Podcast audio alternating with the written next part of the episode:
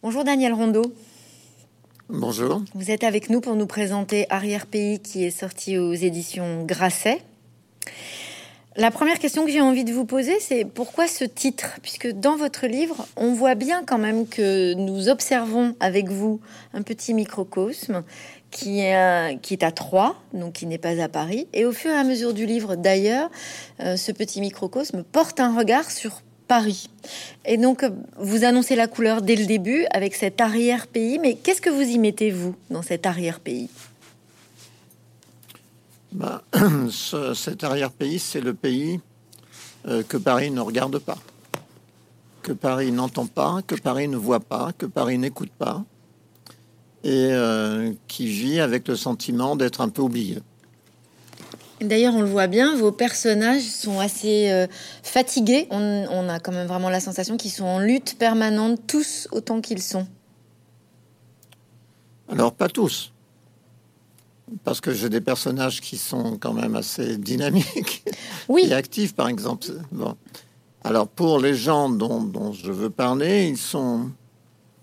Je ne sais pas s'ils sont plus fatigués, ils sont, je dirais qu'ils sont assez euh, démoralisés qui est une autre forme de fatigue.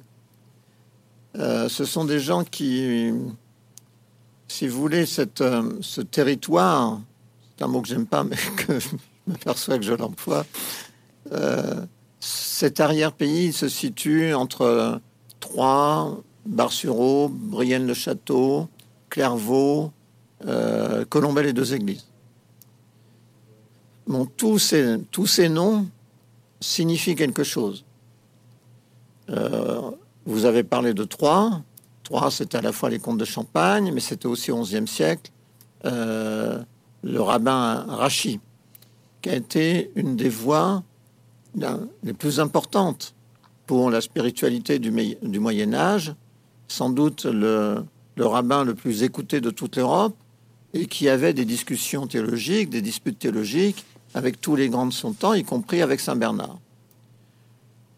Bar-sur-Aube, on est, c'est une ancienne euh, foire de champagne. Vous savez qu'il y a eu une, prospérité économique très importante à cause de ces foires à Troyes, à Provins, à Bar-le-Duc, où des marchands de toute l'Europe, mais beaucoup de marchands italiens, venaient vendre leurs produits en Champagne. Donc on a rachi une prospérité, une, un pôle, si vous voulez, intellectuel. Euh, on a maintenant, avec les foires, une sorte de pôle de prospérité économique. J'ai parlé de Clairvaux. Clairvaux, c'est une sorte de pendant de, de Rachim, mais peut-être en plus rayonnant encore, parce que Saint-Bernard fonde cette, euh, cette abbaye et en, l'espace de 50 ans, pendant la période de sa vie, son abbaye va essaimer dans toute l'Europe. Et quand ils fondent une abbaye, ils ne, se contentent pas de fonder, de poser des murs et d'installer ses frères pour, pour, organiser la prière et la méditation, mais ils défrichent tout autour. Donc, il, il va cette, ce mouvement de prospérité des abbayes va créer de la richesse économique dans toute l'Europe. Et en même temps, c'est une richesse euh, spirituelle très importante. C'est un renouveau de l'Église, puisque ce sont des gens qui veulent vivre au plus près des pauvres, comme les pauvres partager la vie des plus pauvres et le travail. Ils appliquent la, règle de Saint Benoît ora et labora. Tu pries et tu travailles. J'ai parlé de Brienne le château, c'est plus tardif, mais c'est là que c'est presque anecdotique, mais je, j'en parle quand même parce que c'est là que Bonaparte a fait ses études euh, quand il était euh, jeune, jeune cadet, ses études militaires en, en, en parement bleu avec des, des revers rouges. Il était tout jeune, c'était un enfant passionné, et c'est là qu'il disait ses, ses, ses, condisciples, il avait 13 ans, 14 ans, le voyait lire toute la, toute la journée, toute la, toute, la, toute la nuit, des livres d'histoire. Et il disait, mais pourquoi lis-tu si tard? Il disait, je fais la conquête de l'histoire. 14 ans. Et puis, dernier lieu, c'est euh, euh, deux églises. Bon, c'est la présence du général de Gaulle nous enregistrons cette interview euh, le 9 novembre, qui est le jour anniversaire de sa mort. Donc tout ça, c'est pour poser un cadre qui est un cadre, je pourrais dire aussi que c'est un cadre géographique, c'est-à-dire c'est une région extraordinairement belle de, forêts avec des, grands étangs, des lacs qui portent des noms magnifiques d'ailleurs, la forêt d'Orient. Euh, et puis euh, il y a des vignes. C'est une, c'est une campagne superbe. Par ailleurs, il y a ce cadre historique, il y a cette richesse qui a toujours existé et qui n'est plus là. Qu'est-ce que vous aviez envie de mettre en exergue, vous particulièrement dans ce triangle, c'est-à-dire Paris d'un côté qui oublie les gens qui vivent à cet endroit, qui en même temps est donc est reculé, mais chargé d'histoire et de spiritualité? Bon, il y a deux choses. Moi, je suis allé pour la première fois dans cette région il y a plus de dix ans. J'habite à 200 km, mais ce n'est pas ma Champagne, si vous voulez.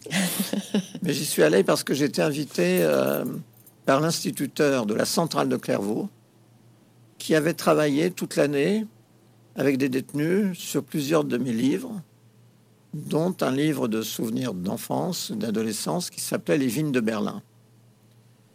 Et donc, euh, la, centrale à ce moment-là était très fermée. Il avait obtenu une autorisation spéciale du ministère de la Justice et j'étais venu passer une journée à Clairvaux avec des, détenus avec qui j'ai parlé. Et d'ailleurs, c'était une journée assez bouleversante parce que je voyais ces, ces, détenus qui étaient euh, passionnés parce que je pouvais raconter de, mon enfance ordinaire, euh, fils d'instituteur et de petit vignon champenois. Et mais j'avais été frappé par plusieurs choses.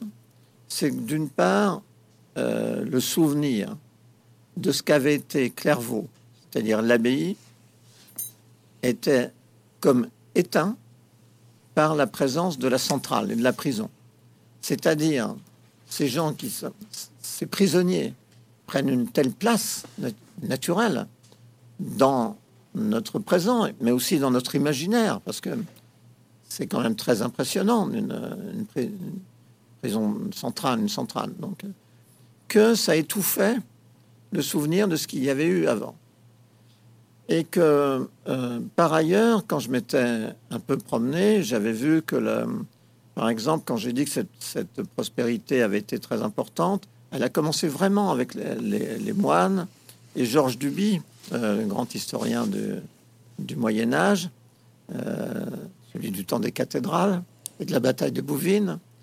Georges Duby expliquait très bien qu'en fait c'était le premier sursaut de prospérité économique important pour toute cette région depuis la fin de Rome.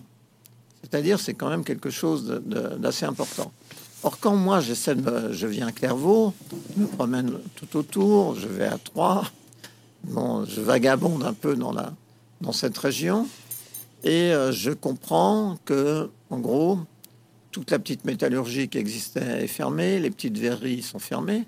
La cristallerie royale de Bayel, qui avait été euh, fondée par Louis XIV et Colbert, ils avaient fait venir le, verrier star de Murano, de Venise, si vous voulez, pour animer et, apporter, pour donner son talent au verrier de cette région, elle était fermée le feu de la verrerie ne s'était jamais éteint pendant 350 ans. Et depuis quelques années, il était fermé. Donc, si vous voulez, je voyais que tout, tout ce qui faisait la, la sorte, le tissu économique de, cette région avait disparu petit à petit.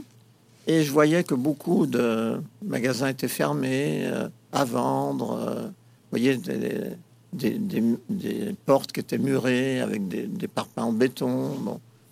Tout ça, ce n'est pas propre à cette région. On trouve ça dans toute une partie de la campagne française, y compris peut-être dans, dans certaines régions pas si éloignées de Bordeaux. Or, en fait, je me suis dit, euh, je voyais en, parlant avec les gens, je voyais qu'il leur manquait quelque chose. Ils n'étaient pas, ce ne sont pas des gens qui sont dans la pauvreté extrême. Ils ont tous un petit peu d'argent, y compris un peu d'aide sociale quand il le faut. Mais il leur manque quelque chose. Ils ne savent pas où ils vont. Ils ne savent pas ce que vont faire leurs enfants. ils ne, ils ne voient pas où vont travailler leurs enfants et ils ont l'impression que leur passé, était aussi leur gloire, euh, le passé c'est la gloire de tout le monde, euh, y compris des pauvres, euh, leur passé était disparu, on n'en parlait plus, et c'était un peu comme si quelqu'un m'avait dit, c'est comme si on enlevait le, on enlevait le sol sous quand je marche, on tirait le tapis et que sous moi c'est le vide et ce et mon pays ne répond pas. Bon, c'est un peu cette cette vie là que j'ai voulu raconter. Bon, il y a Balzac emploie une expression, il dit euh, qu'il veut peindre une société en action. Bon, ben, c'est ce que j'ai voulu faire. Euh, j'ai voulu peindre cette société en action dans cette région. Vous y arrivez très bien, et donc cette histoire de feu aussi, on la retrouve dans votre livre, hein, de ce feu qui ne s'éteint pas, qui devient une légende. En fait, euh, un des personnages transmet cette histoire. Donc on voit bien aussi qu'il reste quand même un petit peu de l'oralité et de l'histoire qui peut se raconter avec encore quelques personnages qui se souviennent. En intitulé, je vous disais, vos personnages sont fatigués, vous campez dans ce, ce, territoire un peu oublié des, des profils très typés il y a un ancien légionnaire, euh, il y a euh, des camionneurs, il y a un médecin, il y a un producteur de musique, il y a la presse. Il n'est pas fatigué, mon, médecin, il n'est pas fatigué. Non, mais on voit bien que tout devient un peu plus dur et euh, vous me, vous, me dites, c'est comme si on leur avait enlevé l'histoire. Moi, la, le sentiment que j'ai, c'est que vos personnages, est-ce que je me trompe, sont un peu fatigués parce que je les sens nostalgiques d'une part et tous en manque d'amour. Alors, nostalgique, je ne sais pas. C'est-à-dire, euh, naturellement, en fait, ils n'aiment pas la période qu'ils vivent. Et ils sont installés dans cette situation depuis longtemps. Donc, je ne sais pas si la nostalgie est vraiment, c'est vraiment le mot qu'il faut employer. En manque d'amour, en manque d'attention. Oui. C'est-à-dire, ils ne, ils, euh, ce sont des gens qui, euh, qui ils vivent une sorte de, dépression, mais je pense que c'est propre. Là, moi, je pense que les Français sont en dépression nerveuse grave depuis 30 ans. Donc, euh, avec de temps en temps, ça remonte, ça, replonge assez vite, puisqu'ils sont déçus sempiternellement. Euh, or, il y a une sorte d'angoisse existentielle. C'est-à-dire que euh, c'est une société qui se délite, c'est un État qui s'en va. ils ont l'impression que la société se délite, que l'État s'en va, qui ne répond pas à leurs attentes, que l'État ne, ne, les regarde pas, ne leur parle pas, et qu'ils sont bombardés d'injonctions plus ou moins hystériques qui leur vient de Bruxelles. Bruxelles, ce n'est rien pour eux. Ils n'ont pas voté pour Bruxelles. Euh, c'est pas la, commission de Bruxelles, non, mais je parle de ça parce que je parle du, diesel, par exemple. Tout à fait. Ou des, ou des éoliennes. Bon, tout ça, va, ça vient directement de Bruxelles. La commission n'est pas élue, elle tient sa, légitimité. il est normal que les gens se posent des questions sur la, légitimité de la commission. Or, euh, ils ont l'impression, ils sont, il y a plus, pour eux, il n'y a plus beaucoup de France. Je dis pas qu'ils ont raison, mais je décris leur, il n'y a plus beaucoup de France et il y a une Europe euh, qui les matraque d'injonctions qui sont, euh, qui sont quand même euh, parfois extravagantes pour eux. Donc, ils ne Ce sont des, égarés. Voyez? Ce sont des égarés, ce sont, ils, sont errants dans leur propre vie et ils ont le sentiment d'être devenus invisibles. C'est assez. Je crois que c'est ça, enfin, dans mon esprit. Oui, oui, tout à fait. Pas réussi à. Si, si, si, c'est tout à fait ça, mais c'est tout à fait ça. Et dans une ambiance, en fait, on, là, on perçoit de façon un peu plus euh, précise encore une forme de chaos qui fait que tous ces personnages jouent un peu d'écoute pour essayer de se trouver une place en réalité. Oui, non, si vous voulez, euh, il y, a mon dernier roman, Mécanique du chaos, vous employez le mot chaos. Bon, j'avais voulu décrire les friches d'une France urbaine qui étaient livrées à l'argent sale et aux islamistes. Et d'ailleurs, c'était souvent les mêmes. Là, je veux décrire les friches d'une France rurale qui est livrée à l'oubli. Donc l'oubli provoque du chaos dans les têtes. Ils sont, ils sont perdus. Euh, tout. Alors, euh, je pense quand même qu'il y a des pôles, euh, dans, il y a des personnages qui sont bien arrimés, qui, qui résistent. je pense à, ce médecin. Oui, oui, tout à fait. bon, ce médecin, il a l'impression d'être le dernier des Mohicans. Oui, quand même. Lui-même, bien sûr, il regrette que la situation de la médecine, bon, il voit bien que ces jeunes confrères ne vont pas être entièrement dévoués à la douleur et aux, demandes de, de, leur malade comme il l'a été pendant toute sa vie. Qu'il y a une sorte de fonctionnalisation, il y a des horaires, c'est jusqu'à 5 heures, et puis après 5 heures, euh, la grâce de Dieu. non, mais c'est ça, la, dans beaucoup de régions, c'est ça la médecine. Beaucoup de, il n'y a plus de médecins. Enfin, il y en a plus assez. et ceux qui ont toujours de, ont été des sortes de, médecins exemplaires, qui, étaient entièrement dévoués à leurs malades. Bon, cette catégorie de, médecins euh, a un peu tendance à disparaître. Donc, euh, je pense que j'ai des personnages qui résistent, qui sont forts. Je pense que euh, je pense que mon l'arrière-fond, l'arrière-plan de mon arrière-pays est assez sombre, mais je pense quand même, enfin, en tout cas, j'ai voulu y installer des personnages de lumière, qui. Euh, tout à fait. moi, je suis un, je suis un, je suis un optimiste. Donc, euh, je suis un mélancolique optimiste. Donc, je, veux quand même qu'on arrive à s'en sortir. Vous êtes dur hein, quand même, vous êtes peut-être optimiste parce qu'on le voit bien, vous leur donnez une chance et puis surtout vous leur permettez aux uns et aux autres petit à petit de quand même de réussir à communiquer les uns avec les autres et de se rapprocher, de créer des alliances. Donc euh, vous leur donnez effectivement une porte de sortie. Euh, et comme vous le disiez dans votre précédent livre, il y avait déjà cette sensation d'une traversée française finalement qui est presque un travail de sociologue. Mais c'est-à-dire que euh, j'ai commencé, j'avais écrit sur les banlieues euh, des pages dans, les pages opinion du Monde. J'ai écrit à plusieurs reprises il y a 20 ans. Tout le monde m'a dit ton article est magnifique. Et en fait, euh, j'y suis retourné en 2008.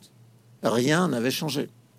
Bon, maintenant, je pense que ce n'est pas la peine que je, que je m'escrime à publier des, pages de reportages ou d'opinions dans les journaux sur la situation, j'ai choisi euh, de raconter, je pense que la fiction est le meilleur moyen d'entrer dans cette complexité. Parce qu'en même temps, ce sont des situations complexes, aussi bien en banlieue que euh, dans nos campagnes abandonnées. C'est, pas d'une seule couleur. C'est très, très compliqué. Donc, euh, je crois que la fiction, grâce aux personnages, parce que les, personnages permettent d'exprimer une complexité. Ce ne sont pas des blocs, les personnages. Aucun d'entre eux. Oui, tout à fait. Donc, euh, on le voit bien. Hein, vos personnages, en fait, ils ont des moments d'hésitation, de retour en arrière. Tout ça sur fond de, on pourrait dire, un thriller politique. Oui. Euh, et, donc, c'est vraiment. J'ai un ressort. Voilà donc une observation finalement du comportement aujourd'hui qui ressemble un peu à un sauf qui peut quand même. Oui, euh, oui, j'écris. Euh, c'est-à-dire, moi, je, n'ai jamais séparé. Euh, c'est assez compliqué, mais j'ai jamais séparé. Ça vous paraîtra peut-être idiot, mais je n'ai jamais séparé l'amour de la littérature de l'amour de mon pays. Peut-être que j'ai appris mon, mon pays mes parents étaient instituteurs, j'ai encouragé mes lectures. Mon père m'avait ouvert un compte dans une librairie quand j'avais 10 ans, euh, ce qui était exceptionnel euh, à cette époque et dans son milieu. Donc, euh, j'allais, je me souviens, je sortais du lycée avec ma bicyclette, je posais ma bicyclette, je regardais la devanture de la librairie qui s'appelait la librairie de l'Union républicaine rue d'Orfeuille à Chalon-sur-Marne je regardais les, auteurs en vitrine. Je voyais euh, Giono, Aragon, euh, Camus. Euh, la littérature française était un jardin. Et c'est vraiment dans ce jardin que que je me suis formé. et je n'ai jamais, pour moi, vous voyez ça, les deux se mélangent. Donc, bon, je me dis, je veux raconter la société de mon temps la société d'hier. Peut-être qu'un jour je ferai un, roman euh, historique. Mais là, mon propos en ce moment, c'est je veux raconter la France d'aujourd'hui. Et alors, vous dépeignez une, donc, une société avec beaucoup de détails d'actualité et en même temps beaucoup de références historiques. C'est-à-dire que le socle existe et, euh, et, et, vous en parlez et vous le campez quand même. Donc, c'est aussi un travail d'une grande enquête que l'écriture de ce livre, Daniel Rondeau Non. Euh, grande enquête, vous parlez de quoi Clairvaux, euh, le, comportement des loups des, en meute. Euh, ah, vous évoquez quand même pas mal de sujets sur lesquels... Non, bien sûr. Non, mais c'est aujourd'hui. Je raconte mon temps. Vous parlez des loups. Comme vous savez, les loups, ils sont rentrés par l'Italie. Oui. Ils, ils, regagnent, ils remontent le nord de la France. Il y, a des, il y a une meute de loups sans doute dans les Ardennes. Euh, moi, j'attends le loup. Moi, j'habite euh, dans un village près de, enfin, à, l'extérieur d'un village près d'Épernay. J'ai une maison. Je vis dans une maison qui est seule. Bon, j'attends le loup. Ah, mais vous êtes sacrément. Je vois des renards, des sangliers. Vous êtes sacrément documenté quand même sur le comportement des loups en meute. Donc vous avez. Ah, mais je oui, bien sûr, je me renseigne. J'ai commencé à me renseigner sur le loup parce qu'un jour, on a signalé venant de cette région euh, au, nord de Troyes, on a dans le journal local, j'ai vu qu'il y avait un loup qui avait été signalé à 30 km de chez moi. Bon. Et le lendemain, je vois un animal grimper sur le, sur le mur de ma maison et euh, je regarde, je photographie, c'est un renard. sur le coup, j'ai cru que c'était un loup. Donc, naturellement, moi, comme je vis avec les, je vis, les animaux me rendent visite. Donc je m'intéresse à tous ceux qui viennent me voir. Il est question beaucoup hein, de la faune, de la flore euh, et du corps aussi. Votre livre est très intéressant puisque vous observez euh, les communications des uns et des autres. On est campé au milieu de plusieurs communautés différentes qui ont des façons de communiquer différentes. Euh, et on voit bien quand même que vous vous interrogez aussi sur la place du corps à travers le comportement des animaux, de la forêt, qui est un, presque un personnage hein, dans votre livre aussi. Oui, la forêt est un personnage. Donc, vous vous la forêt est un personnage et c'est c'est elle qui va, c'est elle qui abrite l'un de mes personnages, qui est cet ancien légionnaire qui a été blessé, qui vit un peu en marginal entre guillemets, enfin en solitaire, je dirais plutôt qu'en marginal, parce que bon, il travaille, c'est un dresseur de chiens. Donc, euh, mais sa passion, c'est la forêt. Et je ne comprends donc, il sait tout de la forêt, il s'intéresse à tout.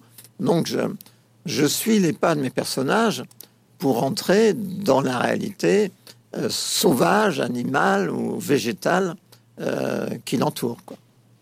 Donc ce cette écriture, elle vous a demandé beaucoup de temps pour vous renseigner sur des sujets comme ça sur lesquels vous êtes incollable Non, ce qui m'a... Non, je vis avec tout ça euh, de façon assez euh, naturelle. Ce qui me demande du temps, c'est l'écriture. C'est-à-dire, j'ai bon, travaillé trois ans. Euh, je cherche, l'essentiel de mon travail, c'est de chercher la vitesse et la fluidité. Donc, je reprends tout. Je travaille, j'écris environ une page par jour, 2000 signes, en travaillant toute la journée. Et en plus, je reprends.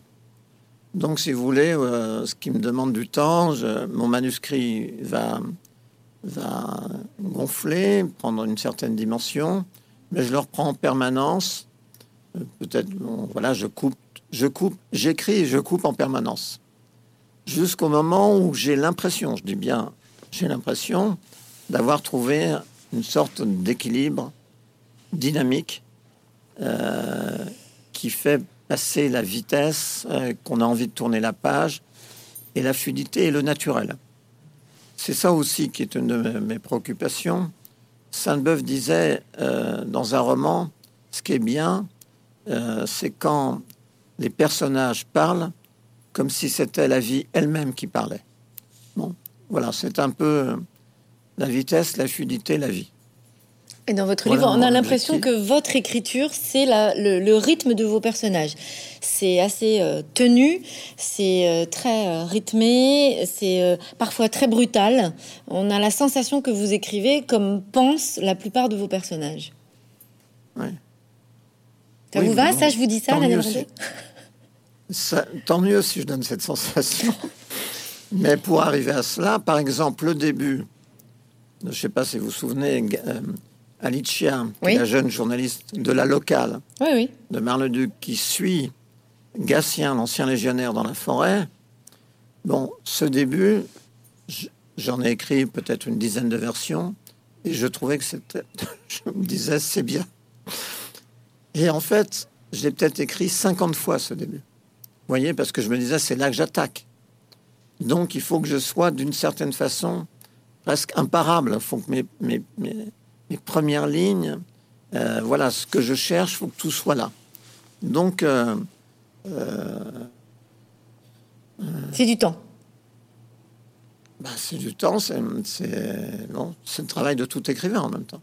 Dans ce livre, on a l'impression qu'on a à peu près l'ensemble euh, des points qui posent question aujourd'hui. Il est question de tout, comme vous le disiez, hein, les, loups comme euh, la pédophilie, euh, le succès sur Internet, le rapport du pouvoir et de la presse.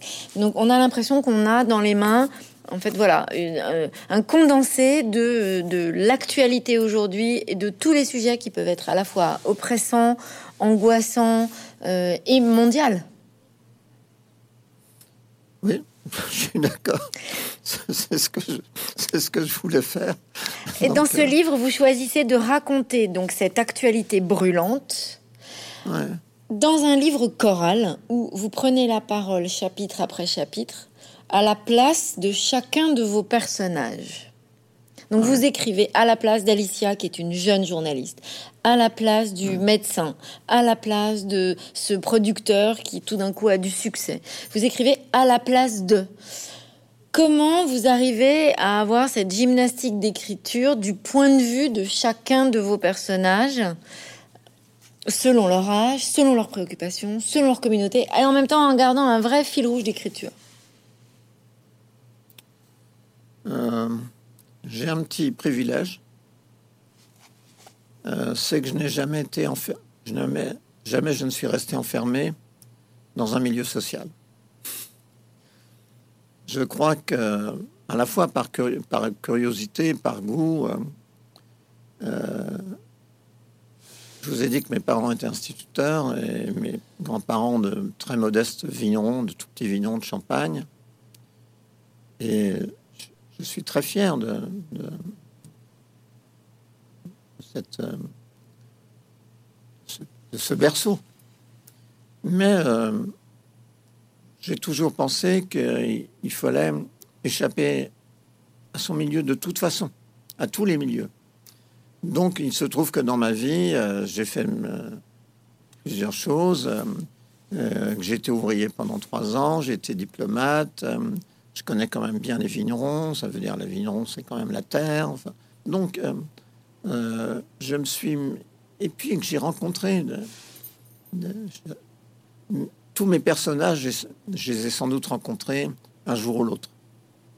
Donc, euh, ils reviennent, je m'en empare, je les sors, je les modifie, je, je, leur donne, je les habille autrement, j'ai fait parler autrement, mais euh, je les ai tous rencontrés. Vous avez une certaine tendresse pour eux. Quand vous parlez du rond-point des, gilets jaunes, quand vous parlez de cet, ah, ancien, cet ancien légionnaire blessé, on sent que... bien sûr, mais si vous voulez, le, euh, quand je vous ai dit que j'ai travaillé à l'usine pendant 20 ans, j'étais après mai 68, euh, j'ai voulu changer la vie, comme un certain nombre de mes camarades, nous étions plusieurs centaines, nous sommes partis travailler à l'usine, à la fois pour partager le, pain des pauvres et, aussi pour euh, essayer de changer la société tout entière en partant du bas. au bout de quelques années de militantisme, pendant lesquelles j'ai appris énormément de choses, euh, et surtout la fraternité du chantier. Euh, je n'étais pas malheureux à l'usine, j'étais heureux. Mais euh, nous avons compris que la justice idéale que nous cherchions n'était sans doute pas de ce monde. Chacun est parti dans sa direction. Moi, j'ai décidé que si j'ai retrouvé ma vocation initiale, qui était une vocation d'écrivain, qui était celle de mon enfance, qui était née dans la classe de mon père, et j'ai décidé que si je n'allais pas changer le monde, j'allais passer ma vie à le raconter. Et c'est vraiment sur cet axe que j'ai bâti ma vie. Raconter le monde, créer des personnages, ça ne veut pas dire les juger. Ça veut dire les raconter. Donc, j'essaie de les... Bon, je m'attache à eux.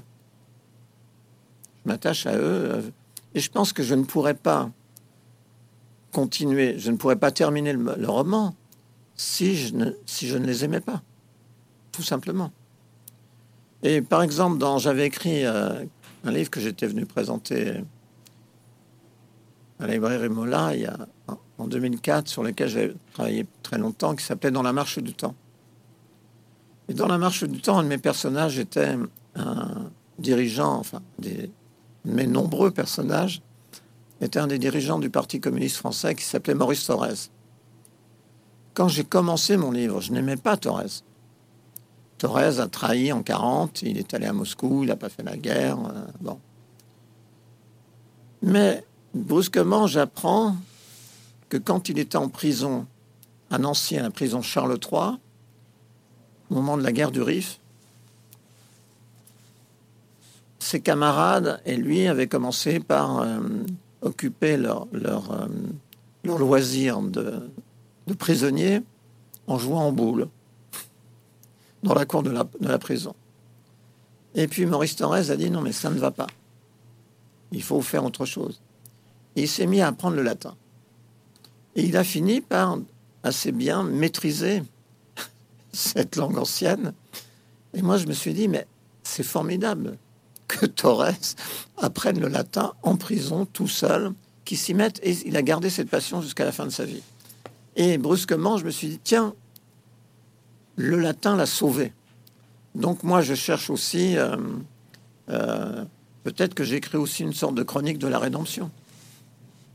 À propos d'Alicia, donc cette euh, journaliste, euh, voilà, justement, alors elle, pour le coup, la rédemption, euh, elle la cherche tous les jours. Elle est assez jeune.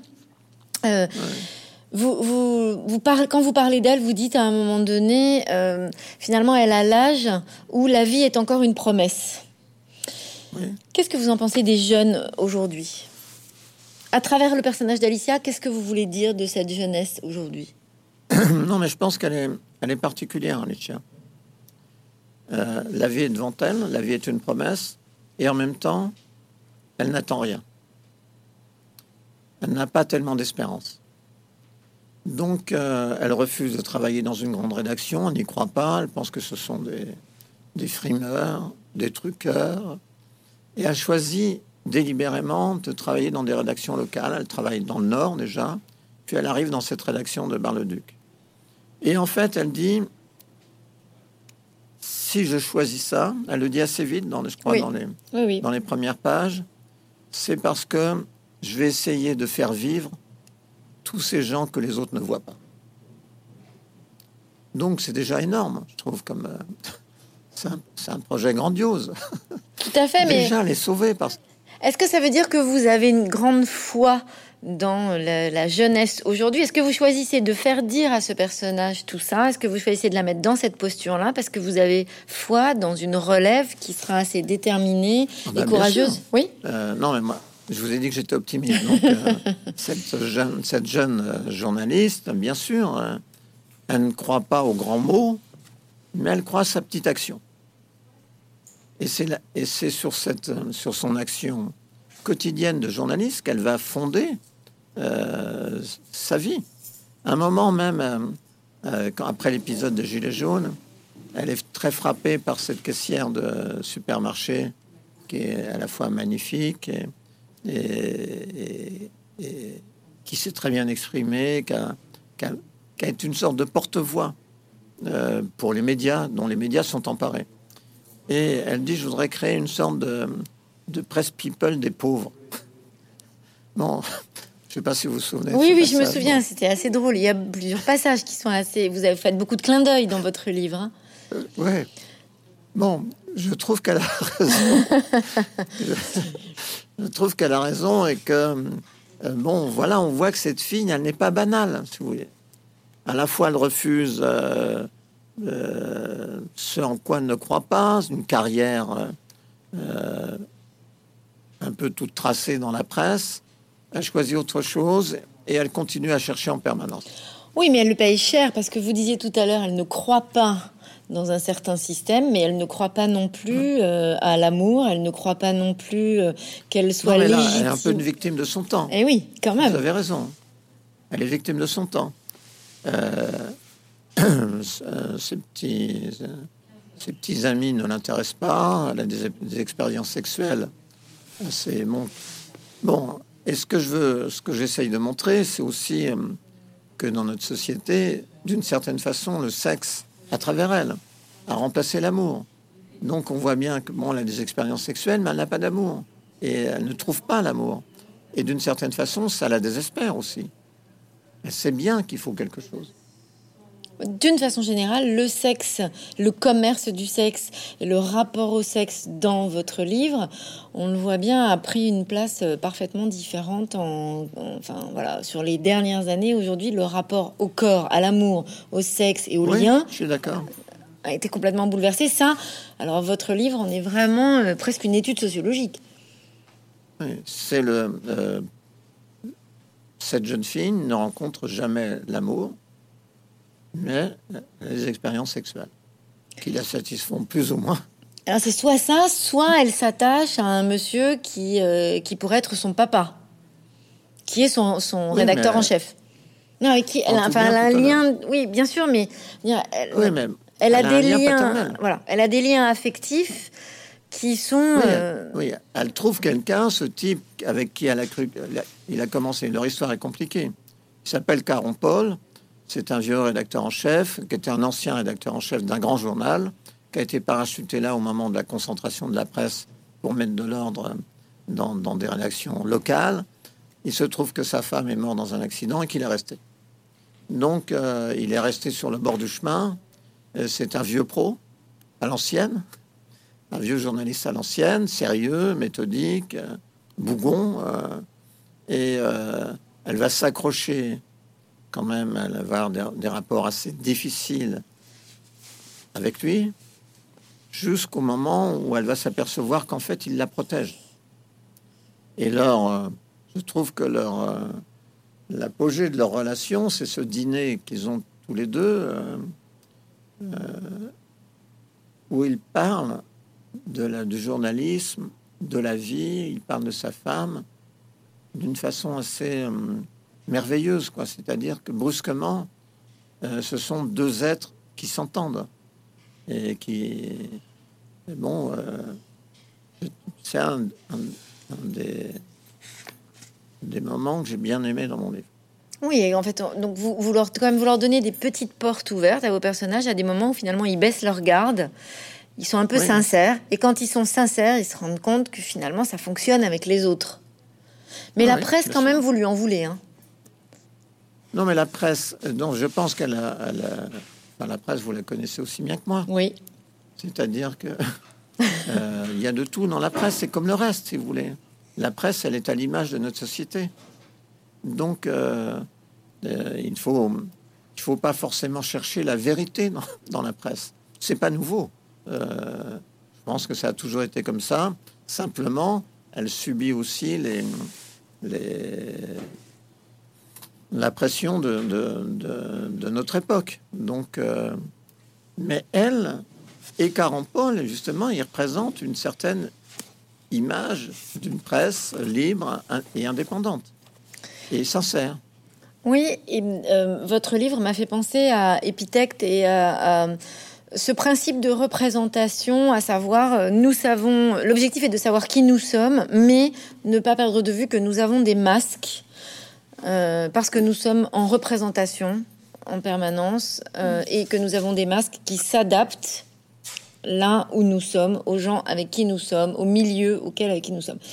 Et votre livre, je trouve, représente pas mal cette idée des personnages qui, ben, du coup, vont avoir des, costumes différents, des masques différents, en essayant de trouver qui ils sont. je trouve que voilà, c'est la société finalement d'aujourd'hui. Elle en est là pour vous. En fait, elle en est dans ce côté de représentation XXL, j'ai envie de dire. Non, mais je, crois que oui, vous avez raison. Les gens portent des masques parce qu'ils ne savent plus qui ils sont.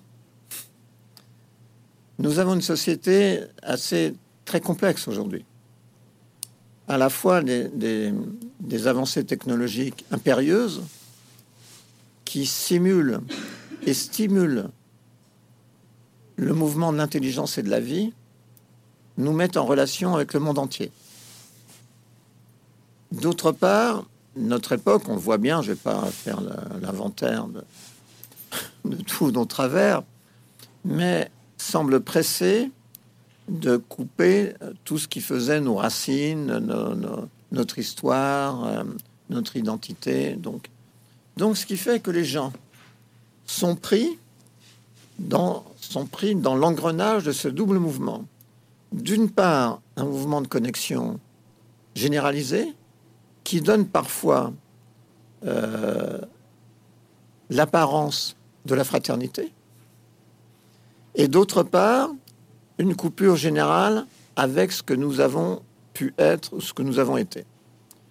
Donc, pris dans ce, dans ce maelstrom, ce, mouvement fabrique des égarés, des gens qui flottent. Je crois qu'Umberto Eco avait, déjà dit ça, nous sommes une société qui fabrique des gens qui flottent. Donc, ces égarés, ils sont à tous les étages de la société. Ils sont en haut et en bas. Donc, euh, comme euh, les égarés euh, flottent, il faut bien qu'ils vivent et ils avancent avec des masques qu'ils empruntent ici ou là pour les représenter. Mais je pense que dans mon livre, petit à petit, chacun des personnages abandonne ses son masque. Et qu'à la fin, ça donne cette, cette, ce, déjeuner dans une auberge où finalement chacun reconnaît la vérité de l'autre. Oui, tout à fait. Et dans ce cycle que vous avez, qui est presque de l'ordre de la recherche en même temps que de l'observation, euh, vous prévoyez un troisième volet. Et là, quelles vont être les, quelle va être cette traversée française? Alors, je vais en parler rapidement parce que, d'une part, il faut que j'écrive et que je n'aime pas tellement. Il faut jamais vendre la peau de l'ours. Ok. Euh, bon, j'ai fait la, la France euh, urbaine euh, des banlieues. J'ai fait les friches de la France abandonnée. Et maintenant, je voudrais raconter euh, notre société en action dans l'establishment. Ok. On n'en dit pas plus. Je vous remercie, Daniel Rondeau. Mais bon courage pour l'écriture. Bon courage pour l'écriture. On vous attend pour Merci infiniment. en parler avec vous dans trois ans alors. à bientôt. Au revoir Daniel Rondeau, merci.